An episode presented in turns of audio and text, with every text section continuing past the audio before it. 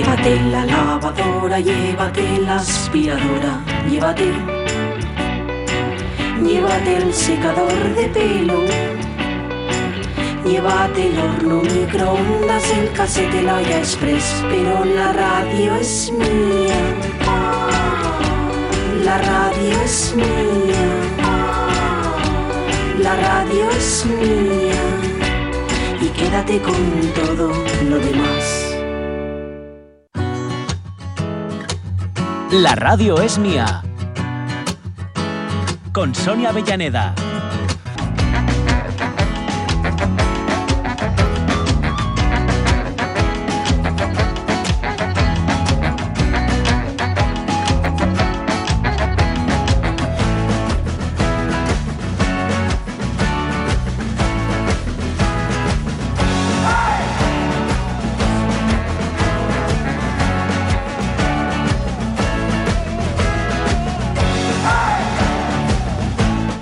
Y cuarto y 16 minutos. Última hora para la radio es mía. Y estamos, mm, en- me siento un poco como en el túnel del Negrón, Sí, que entras en verano y sales en otoño, Sí, sí, ¿eh? que es el, el túnel del tiempo, pero del tiempo meteorológico. pues un poco igual, porque mira, estamos justo en la línea de la sombra. Un pasín para allí estás al sol, calentín, te da un gustín, estás de agua. Tiene pas- un libro de Joseph Conrad que se llama Silena de Sombra. Pues te pones Ahí estamos justo. para el lado de la sombra y aquí una rasca porque nos da el vientillo Sí, sí, y entonces está con lo cual jugamos a, a estar en todas partes y en ninguna que de alguna forma es lo que hace la radio a ver dejadme que eche un ojo a lo que hay previsto para hoy ¿eh? vamos a repasar la agenda de la feria que es importante hoy se celebra el día del medio ambiente nos lo recordaba eh, Paz Orbiz ayer que hablábamos con ella gerente de Ecogersa y además se nota bien en el recinto Sí. ferial porque está lleno aquí de nada más entrar. eso es cubos Por la puerta varios principal. colores varios información ahí sabéis que además hay un- una especie de concurso Sí, sí. y tal ¿eh? o sea que bueno para disfrutar vale qué más qué más a ver hoy que es viernes tenemos también eh, género y empresa. Es ahí una serie de actividades en torno a este, a este punto de reflexión que organizas la jornada de ASEM, por supuesto. ¿Qué más cosas para hoy? Actividades en el, Ayuntamiento de Llanera, en el Pabellón del Principado de Asturias, eh, proyección de la película Reflexión, que será en el Salón de Actos, en este caso para colaborar con la ayuda a Ucrania. En la Universidad de Oviedo, en el Ayuntamiento de Langreo, vamos, que hay para aburrirse, desde luego, ya os digo yo que no. Tenemos, como hoy es nuestro último día, voy a hacerme también eco del sábado que tienen previsto, Día de la Familia Numerosa y de la Lingua Asturiana, Ahí, ahí. cosa que os hemos contado por activa y por pasiva Sí. y que no queremos que os perdáis, con la Caravana de los Sentidos, aula de estimulación sensorial. Esto se va a situar en, en, eh, la esplanada del pabellón central. Eh, la quinta jornada celíaca, que es, mm, bueno, muy interesante y donde vendrán, eh, sospecho, pues eh, muchos de esos eh, activistas, es que usar esa palabra ya, me da un sí, poco sí. de cosa, ¿no? Pero de, de Cangas del Narcea, Sí, de donde Cangas. hay ese gran núcleo de población afectada por la celiaquía, pero también activa. Muy, muy activa. Y con ellos estamos aprendiendo tanta- to- todos tanto. Eh, actividades pues en el Tendayu del Museo del Pueblo de Asturias, los juegos eh, para los guajes a partir del mediodía, la visita guiada en Asturiano del Pueblo a las 5. Bueno, hay un montón de, de- de propuestas varias en torno a la celebración de ese Día de Asturias. Y para el domingo, que hay el día de cierre, la clausura a las 7 de la tarde. Así está la cosa. ¿Viniste en bici, eh, Rafa? Visité el medio ambiente. Claro. Muy bien, muy bien. Precisamente, y, y entraste gratis, claro. Bueno, tú como tienes Sí, carne sí, de sí. socio, de socio De socio trabajador. Socio trabajador. Pero ay, eh, no, no lo sabía que hoy se entraba gratis en bici. Eso Sí, es- sí, ah, hoy, mira, hoy, hoy. también. Sí, mira, aquí han puesto ¿Y todo este espacio para aparcar. Pues aparqué fuera, ¿ves? No me enteré. Ah, no, pues. Reciclé un par de vasos también en el baño Ah, que estaban flotando en el agua, esos vasos Ah. de que tiraba la gente. Sí. Me, metílos en un contenedor de plástico. ¿eh? Muy bien, muy Cumplí con el bien. Ay, medio ay, ambiente. Sí, señor. Hoy vienes dispuesto para la acción. Por eso estábamos dejándote de ojeras el resuello. Oye, porque la bici tiene muchas bondades, pero uno cansa. Sí, la verdad Bueno, es que tú sí. no, que Bueno, tú y- y eso que- estás entrenado. fondo. Y, este, este trayecto, la verdad es que yo todo llano. Sí. Vale, Gijón vale. por, por el núcleo urbano, salvo el coto, y es muy llano. Sí, el problema es de Gijón, en cuanto sales un poquitín. Sí, sí, sí. un sí. poquitín A nada que pones la patita fuera del fuera, centro y, hay, y hay que subir. Claro. Los, Pero bueno. Los de Oviedo como Se bici se- se ciudad, lo, vemos de otra manera. Se encarballona, Gijón. Sí, sí, sí, sí, en sí.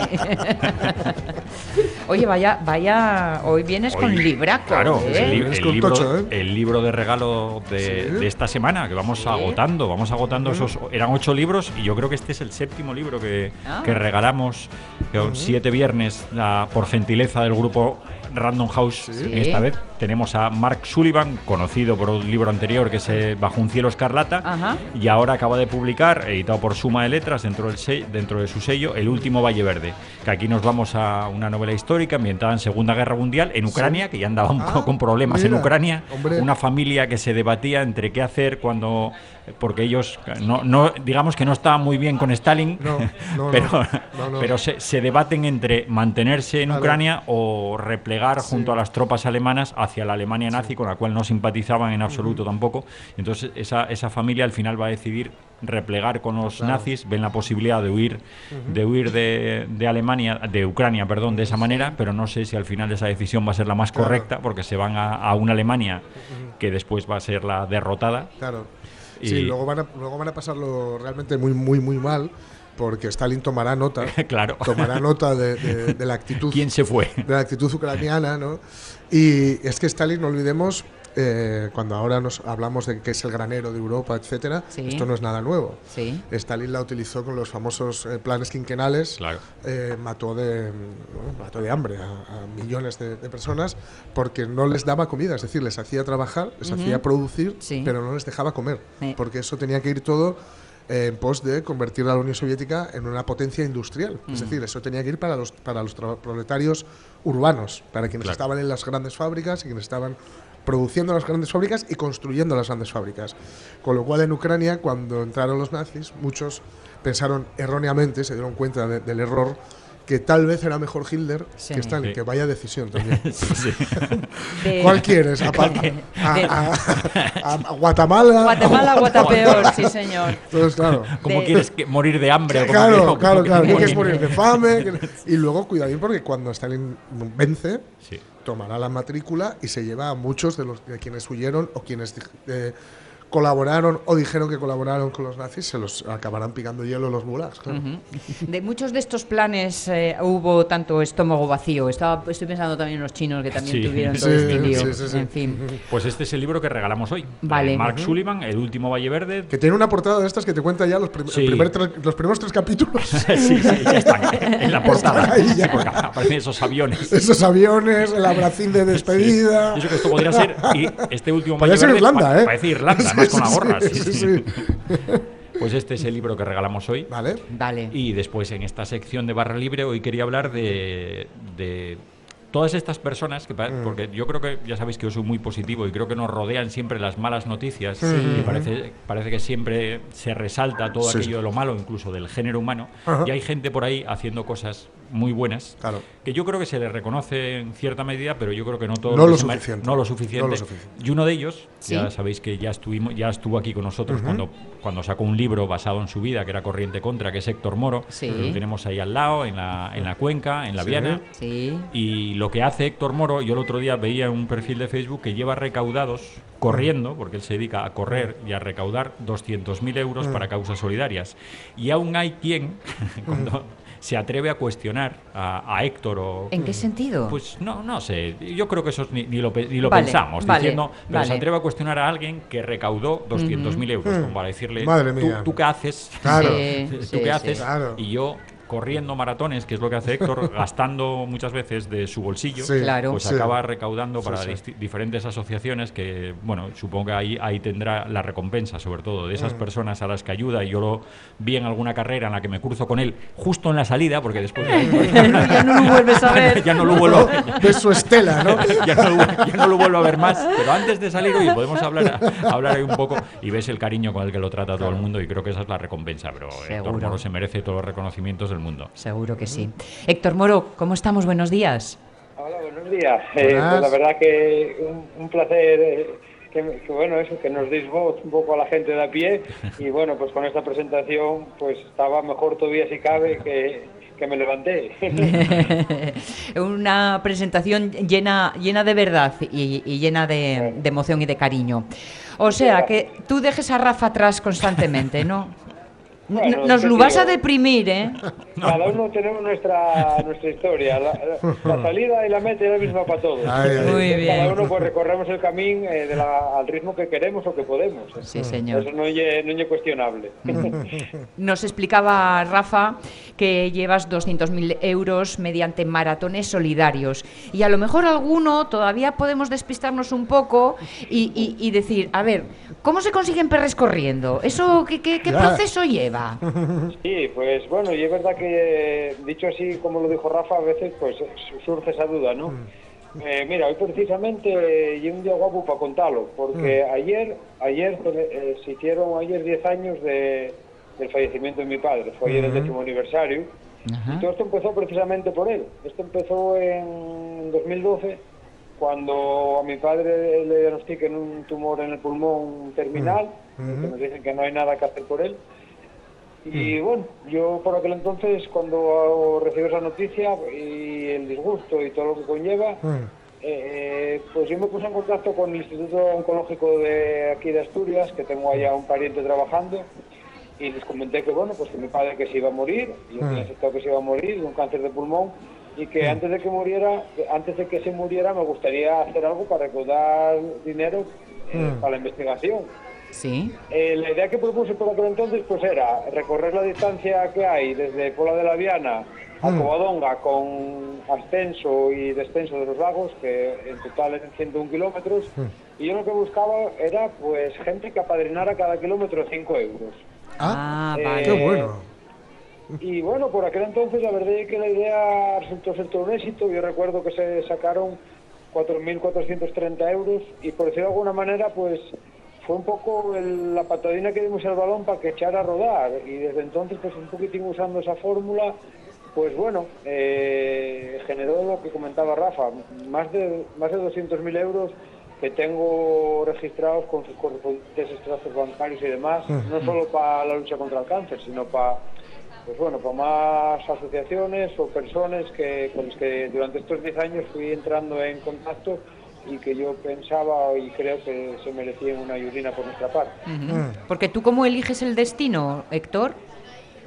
Bueno, yo la causa, como por lo que os cuento, ¿no? Porque, bueno, en mi casa vamos van todos y yo entiendo que por genética yo también caeré víctima del cáncer. eh, pues la causa que más apoyo, digamos, es un poco la lucha, la investigación en cáncer. Vale. Pero lo, lo que te digo, al final uno está en la calle, uno, pues bueno, tiene su vida social y conoces a otro tipo de causas. Simplemente claro. otra, otra mucha gente se pone en contacto conmigo directamente y bueno, pues vas intentando sin medios, porque al final no hay medios eh, y es todo aparte a fuerza de voluntad y bueno, y de ganas de, de hacer cosas, pues bueno, se fueron sacando adelante iniciativas pues bastante importantes.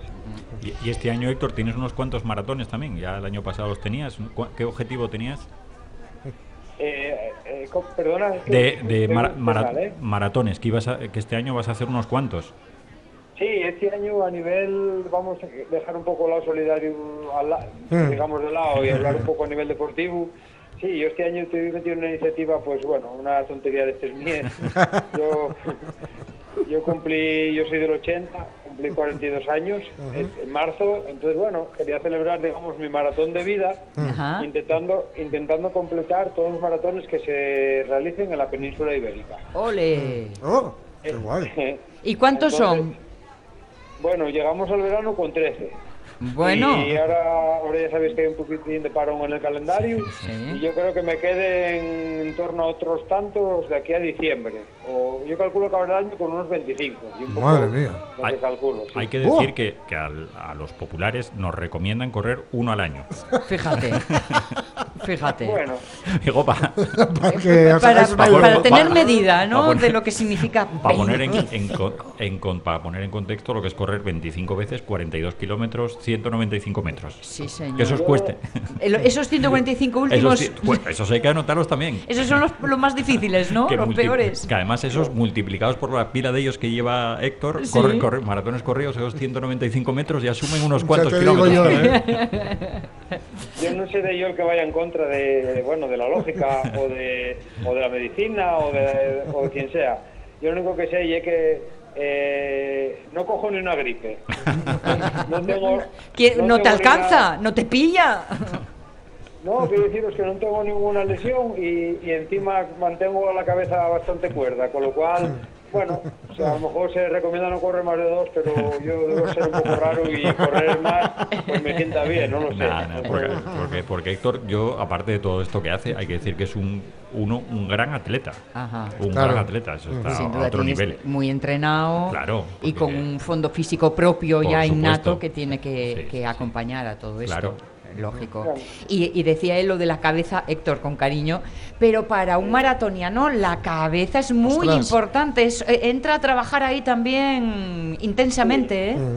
Y paradójicamente, cuando la cabeza es mi, mi talón de Aquiles, porque sí, me, me refiero en el aspecto de que, bueno, pues yo lesiones eh, corporales no tengo, pero y es cierto que en su día tuve lesiones importantes de cabeza, me refiero a, a procesos depresivos y demás, Ajá. y digamos que aquí en el correr fue donde encontré esa Claro. de salvación, esa estabilidad, pues como digo, que me mantiene Mm. cuerdo. Entonces, eh, conseguí que mi talón de Aquiles se convirtiera en mi mejor aliado, porque, como pues, lo que bien dices, eh, hay que tener la cabeza muy amueblada para Sí. Sí, sí. correr un maratón hoy y correr otro la semana que viene. y- porque el, el tema no es correr un maratón, el tema es cruzar la meta de una maratón pensando en, en la siguiente. Claro. Sí, lo difícil de gestionar. Claro, claro. Contaba, contaban los maratonianos una vez que tuvimos la suerte de contar con ellos, o sea, con Martín Fiz, etcétera. Sí. con, eh, bueno, que, que, eh, había sido terrible la maratón en los Juegos Olímpicos en, en Brasil, fue en Río de Janeiro. Porque era un, un circuito, era como, como Un circuito una cerrado. elipse Sí, sí. donde había farolas Sí. y tal, y que en Londres había sido muy guay porque era, iban recorriendo Londres, Claro. pero aquí era oh, la farola, la farola, Sí, sí, la farola, sí, sí, sí. la farola y pensar las que me quedan hasta los Una 42 sensa- kilómetros. Claro, una sensación de hámster en, en la rueda. Claro, Sí, sí. claro, claro. Rafa, Rafa me conoce un poquito Sí. mejor y bueno, yo la verdad que en ese aspecto sí que lo entrené bastante. Sí. Mm. eh, porque bueno, tengo maratones hechas, de hecho hace 15 días hice una dando vueltas una pista de atletismo de 200 metros. ¡Ostras! Madre mía. Madre de Dios. Claro, hice varias en, en, en cinta, Mm. hice varias en, bueno, en sitios así que son ilógicos, ¿no? sí, ¿Qué sí, pasa? sí, te digo. ¿Qué pasa? Que cuando te sueltan en medio de Madrid, en medio de Vitoria, Claro. en medio de Barcelona, eh, Vuelas. Ah, Claro, a disfr- a claro. disfrutar, sales, con, la- sales Oye. con el móvil haciendo fotos.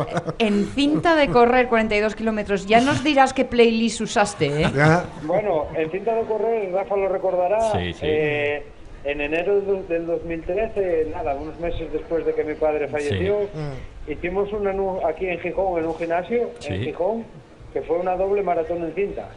O sea, fueron dos maratones en cinta seguidas. ¿eh? Yo creo mía. que desde hoy esa iniciativa que, que más me costaría volver a hacer, porque Sí, ¿no? sería la que más me tiraría para atrás el, el- el volver a intentarlo, porque Claro, bueno, la verdad que claro. tuvo su, su miga, ¿eh? Lo te- lo- a pesar del desconocimiento, Sí, podemos sí, imaginarlo. ima- podemos empatizar con sí, sí, sí, Eso, sí. eso ya a, a cualquier, sobre todo si es el caso de Gijón, si, si o cualquier corredor popular, corredora que se acerca al kilometrín, este, Sí, que ahora tiene un kilómetro que está ahí al lado, Ajá. dar 10 vueltas al kilometrín, a, a mí por lo menos ya me, ya me deja la cabeza un poco loca, me pierdo, ya no Sí, sé en qué, en sí. qué vuelta voy. ¿Y, yo cómo he- les vas contando? Eso te iba a decir.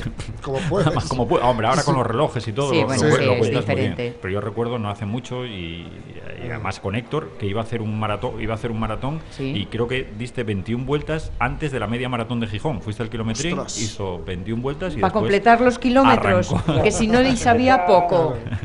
Esa Rafa fue con el fue con el Villa de Gijón. Ah, con el Villa de Gijón, 33 eso, al revés. al kilometrín y después enlacé con el Villa de Gijón.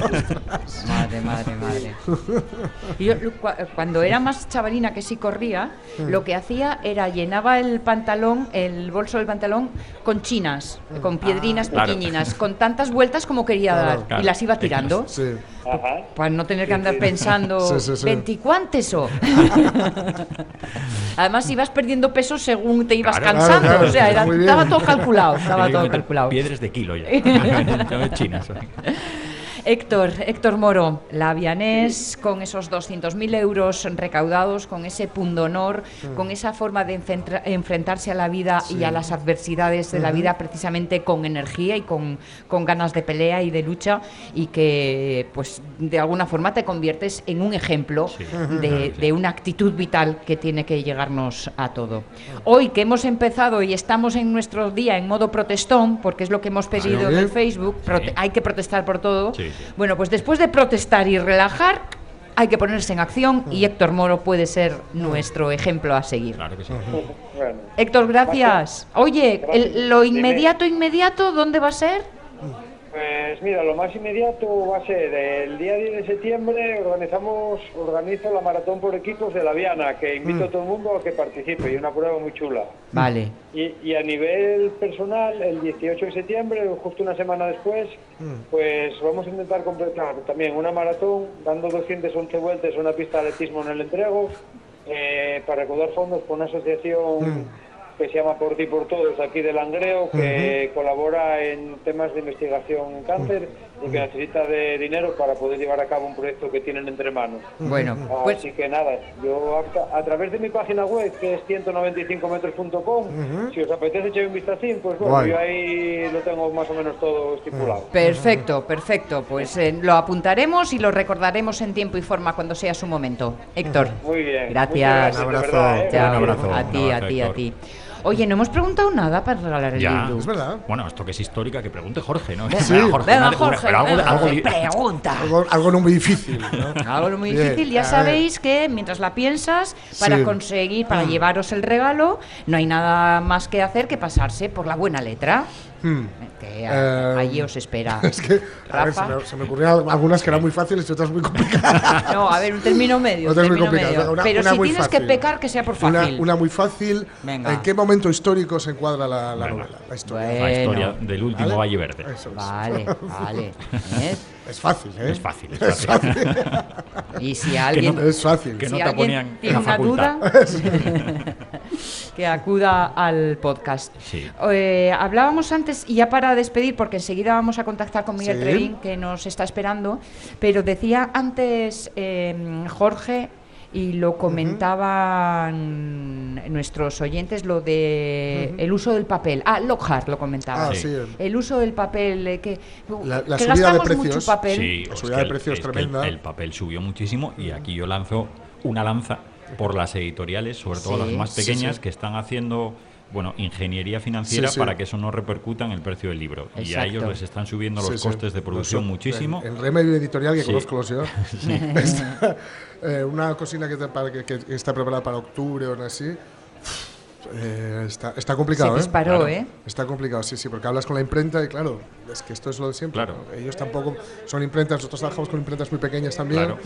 que tampoco te pueden hacer ahí la rebaja de, de tal, ¿no? No pueden asumir tampoco Claro. esa, esa subida, Pues ¿no? las, las editoriales pequeñas están haciendo un esfuerzo y a la vez para ver- mostrar un poco cómo es esto, mientras las editoriales grandes aprovecharon para hacer acopio de papel, y que ellos no se quedaran Sí. sin Ahí ellos. está. Ah, ya Que, me. bueno, al final Con lo cual sube aún más, con lo cual el sube más. y esto explica el funcionamiento del mundo en, Sí. en dos En segundos. dos minutos, en dos patadas. Sí, sí, sí. El viejo truco. En dos patadas, madre mía. Vale, vale, Que, vale. que estábamos comentando también, Rafa, lo de mañana, que es el día de. que se va a ser por primera vez el, el día de la lingua aquí. Y tiene Sonia un. porque seguramente tú has escuchado este argumento, porque lo hemos escuchado todos, este Sí, argumento. sí. El de la, la lingua está, inventada, es, una- es un invento tal, porque en cada valle se habla diferente. Sí, sí, sí. Pues ha dado Sonia con una página. Que se que- llama Dialectos del Español. Hombre, yo, yo comparto ahora que sale a correr de vez en cuando con nosotros eh, una chica que vino de México hace poco y ahí es el ejemplo. Sea, Y hablamos de México, el castellano, Sí. de Gijón y, el, Eh, y el de México. es. Ahora, va- va- si nos vamos un poco más, el de Asturias Sí. y el de Jaén. Y el de Jaén. ejemplo. Claro. Por ejemplo. Y, Claro. y el de Jaén y el de Sevilla. Sí, sí, Sí. sí. sí, sí, sí. Va- Vas acotando. Claro, claro. Y el del barrio de Triana en Sevilla Eso, y, la Giralda. Cuando te dicen es que ese argumento, yo creo que es de alguien que claro. No, yo es que, que cada- te queda- cada- alguien que se queda sin argumentos. Que se queda sin argumentos. Pues eso, sí. eso es lo más absurdo Porque del esta, mundo. esta página está muy guay porque te, te pilla de dónde eres. Te pilla de dónde eres total, ¿eh? Te hace una serie claro. de preguntas, mm, 25, 30 Y preguntas. ninguna de ellas es de dónde Eh, eres. No, ninguna, no, no, no, no. Hay alguna que se le ve el asunto, por ejemplo, Vale. eh, diminutivos. Claro, Claro, claro. Eh, una casuca y una casina ya Ah, te da claro, pistas claro, de claro, por claro, dónde va el que tiene la casa Claro, o el que la desea.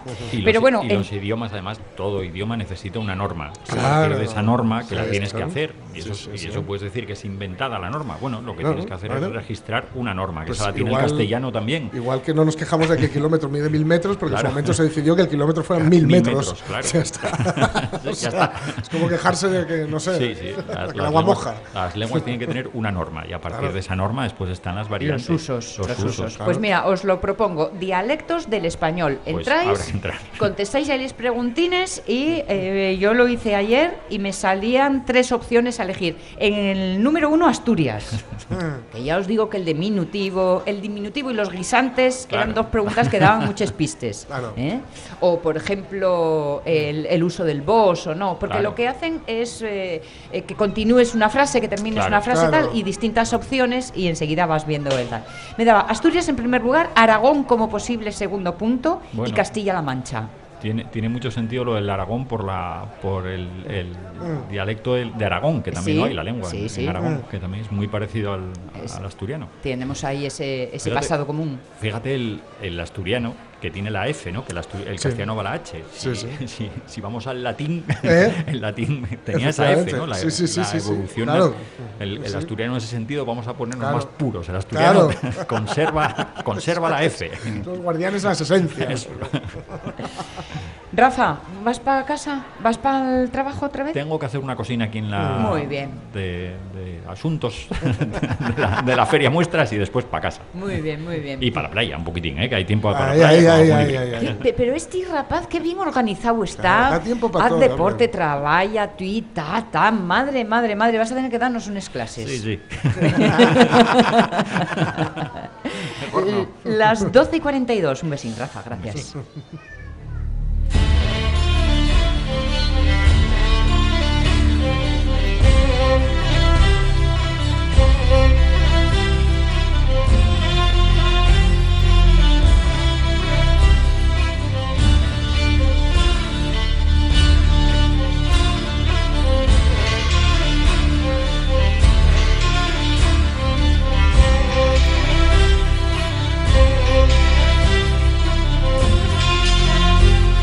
No sé si tenemos respuesta ya, pero ahora investigamos en el Facebook de la Sí. pregunta para el libro que una vez más Rafa Gutiérrez Testón. eh, ah, se lo ha dejado aquí encima de la mesa. Ah. Yo creo que Rafa, tienes que llevarlo, ¿eh? Porque Sí, van a pasar por la librería a recogerlo. Sí, sí. Eh, me Nos oíste, me oíste, nos oíste. Muy bien, muy bien, estupendo. Miguel Trevín, ¿dónde estás? Sí, ¿Qué hombre, tal? hombre? ¿Estás ahí? Pusisteisme, pusisteisme al último moicano. Sí. Sí, es que como estábamos hablando de correr y todo eso, Ya, pues ya no- lo veo, ya. volvimos, volvimos al invierno, en pleno verano. Sí. Bueno, pues para dar un refresquín nada más, ¿eh? No te creas tú. Efectivamente. ya. Bueno, bueno, Bueno, bien. muy bien, muy bien. Oye, que hoy además eh, querías llevarnos a, a ese lugar de Gijón, como es el barrio de la Calzada, que bueno, mm, a, través tuyo estamos conociendo también un poco para, para, para hablar de, de un rincón de Gijón y de una época a través Ya. de una de sus protagonistas. sí, bueno, es que hoy, hoy precisamente estamos un poco de capa caída, ¿no? Sí. Porque murió una prima, una prima carnal, una prima carnal mía, Sí. de- pero que era alguien muy conocido y muy reconocido de, de la calzada. Además de una época de la calzada eh, brillante, digamos, ¿eh? de una muy buena época de la calzada. Sí. Por eso, por eso era lo que hablamos. Era una mujer, Toña, Toña, Toña Trevín Fernández, que además era la dueña, era la que imaginaros, bueno, ella es, era hija de un aventurero, de un aventurero gallego eh, que llega a Gijón eh, y, y nada, con una mano delante y otra detrás. eh, mm, muy muy hábil, eh, un personaje Ramón muy hábil Y entonces él controló muy bien las brechas eh, comerciales eh, de la dictadura. eh, incluso las brechas de, de pequeñas corruptelas o de corruptelas, eh, con una ley bastante laxa Sí. en, en esa época. Y entre eso, y que era muy hábil, muy un, un comerciante muy hábil, pues bueno, se quedó en la hizo dinero, se quedó en, en Gijón, en la calzada, y, se, y formaron parte ya de, de- porque te estoy hablando ya de principios de- del, del siglo, bueno, de, de mitad, ¿no? Principios, mitad. Y, y tiene una hija, bueno, tiene dos hijos, pero tiene una hija que es Toñina, Toña. Y entonces Toña mm, realmente es eh, es muy atrevida porque durante los años 60 y 70 ella invierte mm, casi lo que tiene con bastante riesgo en esa época en una cafetería, ya veis, ¿eh? en una cafetería años 60, 70, en una cafetería, cafetería Rodas, una cafetería muy conocida en la calzada y que ahora nos parece una tontería, pero que de aquella era una cosa absolutamente novedosa y absolutamente de fuera. Quiero decir, eh, era como wow, una cafetería. Sí. ¿eh? ¿Entendiste? Como Que las no, de la tele. Como de Londres, ¿no? Sí. Como de Londres, ¿eh? Como una cosa así. Claro. Es verdad que la cafetería era increíble, ¿eh? Era era en una esquina, además de la Avenida Argentina, que es la, la, ya sabéis, la calle más importante Sí, sí. de la calzada. Luego, ella era una mujer, además con una pequeña minusvalía que, que cojeaba y tal, con lo cual imaginaros, entre hombres, entre estos años de los años 60 y 70, y, que, y que le dio igual. ¿eh? Se enfrentó a todo eso se enfrentó a, a- a- a todas esas dificultades que ya por ser mujer ya las tenía. Sí. Eh, Sí, sí. es un- claro, era una, una época absolutamente machista todavía y, y culturalmente eh, las mujeres estaban muy por detrás y tal. Pues imaginaros, se le unía todo, ¿no? Todo, eh, mujer, minusvalía, eh, com- eh, empresaria, autónoma, eh, todo, todo se unía. Pero tenía muy buen carácter, muy buen carácter, era muy graciosa, muy Sí. graciosa y luego y muy trabajadora ¿eh? y entonces la cafetería yo entré ayer por casualidad digo uy me encontré eh, una, una página que hablaba de la calzada de la época y buah, era estupendo ¿eh? lugar de culto de las noches de la calzada. ¿eh? Eh, muy buenos recuerdos y algún que otro cacharrín ¿eh? o sea que muy bien muy bien muy bien muy bien y, y- y sé yo que, que, bueno que le iba a prestar eh, fue además el entierro y donde estuvo hasta ahora fue en, en, en un tanatorio que no sé si lo conocéis pero es un tanatorio que hay en, en el Lauredal Ni idea. que para mí es ya sabéis que la calzada eh, tuvo falta de zonas verdes Sí. durante toda Sí, la sí. vida Eh, y las grandes manifestaciones digamos vecinales las primeras grandes manifestaciones en la calzada eran por zona verde ¿eh? por zona verde entonces esto aquí Palacios yo creo que fue el alcalde aquel Palacios Sí.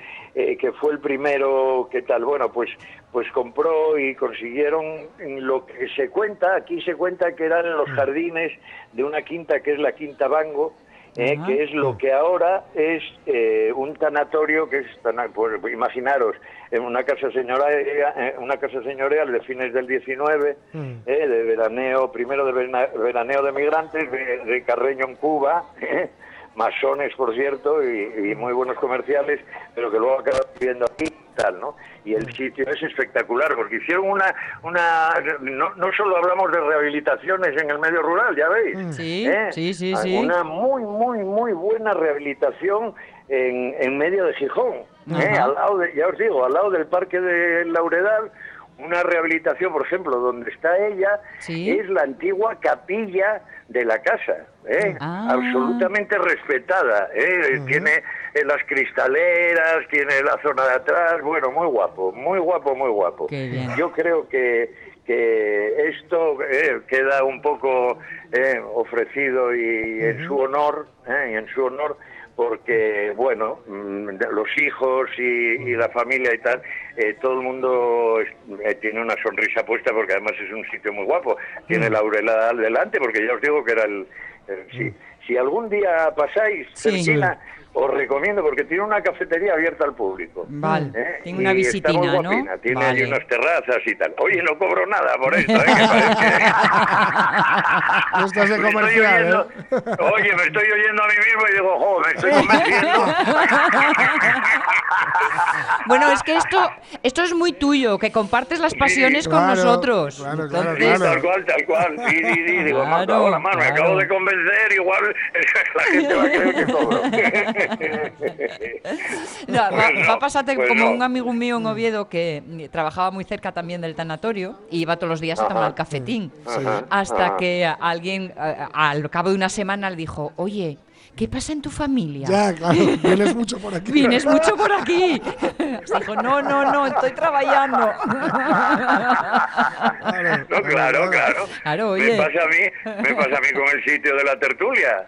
Claro. eh, cua- cua- cuando falto todo el mundo, pero bueno, pasóte algo y tal. Claro. No, estuve en el pueblo, tuve tal, tuve igual, pero bueno. Oye, hablando del pueblo, imagino que volverás pa' Oscos y quería Sí, tenía que preguntarte. estar allí, ¿eh? Claro, Tenía que estar claro. allí. Porque, a ver, en Santalla, que y el tu pueblín, eh, este fin de son les fiestas, que nos lo dijo Varela el otro día, ¿eh? Sí, señor, fiestas, fiestas.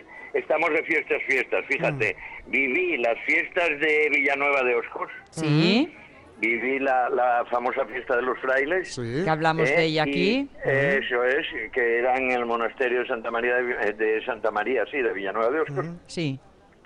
Y esta el fin de semana toca en Santalla. Y es, mira, es curioso, eh, las la de los frailes, Sí. mm, a, mí, a mí me encantó, ¿eh? sabréis, ¿eh? me encantó, me Qué encantó bueno. en Nueva York, decían, me encantó, me encantó. bueno, pues sí, muy guapa. ¿Eh?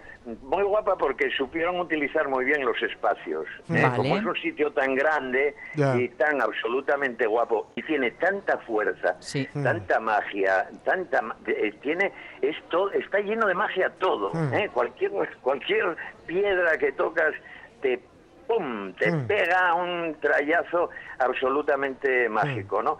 Y entonces lo que hicieron fue llenar los huecos. Había teatro monologuista en un sitio, en la cocina igual, al lado de la cocina, un, niño, juegos para niños, juegos para frailecillos, decían ellos. Había malabaristas, sí. Había grupos de rockabilly. Había música afrogalega, Mm, afrogalega muy guapa, muy guapa. Eso es. ¿eh? Luego exposiciones, una disposición que tenían decorando y, y- y por encima de, de todas las piedras y tal, muy con mucho gusto, ¿eh? con mucho gusto y mucho respeto. Bueno, y esta quizás sea una fiesta moderna, ¿eh? moderna y para un tipo de público así un poco especial. Vale. Así todos diré que le gustó a casi todo el mundo. ¿eh? Bien. Quizá, bueno, a unos más que otros. Y la de Santalla, que es ahora, Sí. es la fiesta típica, típica, tradicional de un pueblo. Es decir, las fiestas que se, que se apoyan sobre todo en las orquestas, Vale. las grandes Claro. orquestas. ¿eh? Mm. En este caso, bueno, pues por ejemplo París de Noya, Sí. ¿eh? Que ya sabéis que es una de las grandes orquestas. Las grandes orquestas en España son gallegas. Sí. ¿eh? Sí, sí. Esa es la Hombre, verdad. Hay, al- hay alguna por ahí, ¿eh? alguna asturiana, alguna de Zamora, alguna tal, pero bueno, ¿eh? el, el 80% son, son gallegas, ¿eh? y, y una de las grandes es París de Noya, que está allí. Y entonces las fiestas de Santalla son absolutamente todo lo contrario, absolutamente tradicionales, ¿eh? Bueno. con puestinos, con Ah, cosas, guay, con churrasco un día, con, no, ya sabéis, ¿eh? y luego apoyado totalmente por la noche, ya os digo, con eh, orquestas, ¿eh? con orquestas. O sea que hay que llevar el pasodoble ensayado. Eso es. Claro, porque sí, oye, bueno, primero- aunque ahora las orquestas de Prau toquen en mucha Bueno. actualidad y mucho rock and roll, y cuidadín con qué categoría. Sí, sí, sí, sí. Efectivamente, efectivamente. ya Un buen digo pasodoble tiene que caer también. Sí, sí, siempre cae, siempre cae. Siempre tienen algún paso doble seguro, seguro, sí. Y cumbia, tal, Sí. bueno, eh, ir preparados para bailar y sobre todo si, si estáis en edades que aún podéis ligar un poco, Claro. ¿eh? Eh. tirar, algún, tirar algún tejo Sí, que otro, sí. en, en- en este caso alguna pizarra que otra. Una buena caída de ojos a tiempo. Claro, Eso claro. Ay, eso es, amigo. Eso es. Pues tenéis que aprender a dar algún pasuco, ¿eh? Claro, de claro. baile. Bueno, bueno, Hay oye, o que nos lleven. Claro, también. Que nos lleven. También, también. Y- e También incluso puede al ser, huerto. También puede ser, también puede ser. O sea que... ¿eh? Muy bien, muy bien. O sea que, tenéis, nada. tenéis las- los dos tipos de emociones. Sí, y tenemos una, Sí, tenemos una sí, canción, sí. por cierto, aquí a medias eh, que, que mandaste, que no es, no es, esta no es para ligar, ¿eh? ¿No? Esta no, No, no, no, no, no. Bueno, no, cuidado, hay gente para todo. Bueno, Bueno, todo, oye. Efectivamente. Vosotros No, ofreced la bueno. música, luego cada uno que haga lo que Claro, pueda. claro, claro. Eso es, la música, bueno, pues yo creo, creo, porque las últimas que pusimos, como Sí. andamos siempre tan justos de tiempo, Sí. y yo como soy el último además y tal, bueno, pues se oye poco, tal, y, y bueno, un día ya comentaremos, pondremos pondremos el grupo, que era, ya sabéis, la Céltica Piper Rock, Sí. pero esta de hoy es en honor a la fiesta de los frailes, porque suena... Si la oís, son, es un coro de monjes, ¿eh? Es una recopilación de himnos búlgaros ortodoxos, Vale. ¿eh? de, como de monjes. Sí. Los llaman megaloschemos dos, en este caso, ¿eh? el dos. Y ya lo veréis, es el sonido de monjes en coro, en, eh, que es como si estuvieran en el monasterio, Sí, en las estancias de- del monasterio. ¿eh?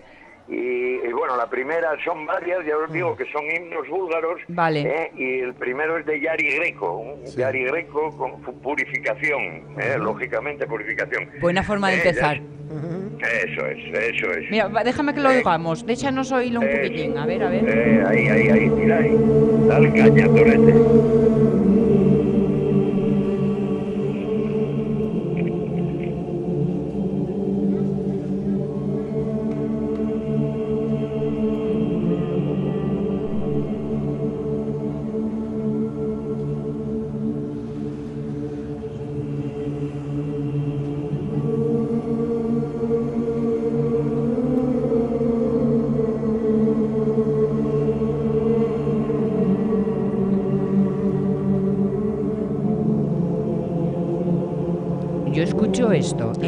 Cualquier ¿eh? rincón del, del monasterio de, de Villanueva y vamos, me da un así de impresión, Miguel.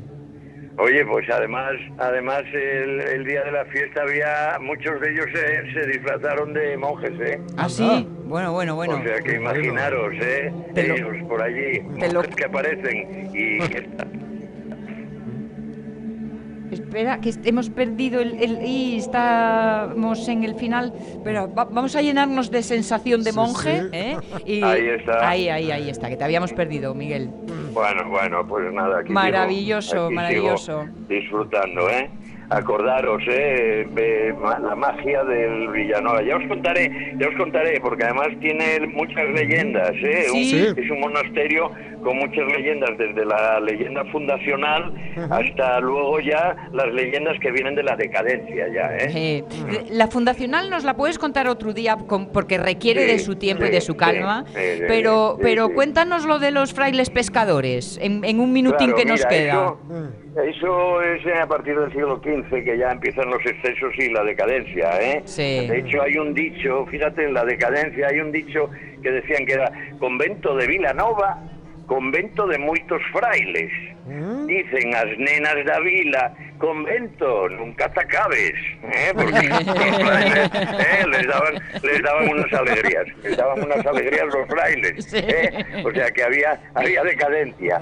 Sí. Y, y, bueno, una de la decadencia, una parte de la decadencia, ya sabéis, lo conté muchas veces, el, el río pasa por el medio del monasterio Sí. y entonces como ya no querían, eh, pues ya no respetar ya ninguna regla, en las vigilias de viernes y de cuaresma y tal, arrojaban, eh, iban al norte unos monjes, tiraban unos ríos, al- a- unos cerdos al río, ¿eh? entonces otros monjes ah, en, en medio del monasterio los recogían con redes Claro. y entonces los, los pescaban. Ay, amigo. Entonces Ay, amigo. decían, ah, Está esto pescado, no, esto está pescado. Claro, no, ya no era carne, era pescado. Claro. Era pescado. Claro. Y entonces ala, a comer jamón y a comer. ¿eh? Muy buenos tal.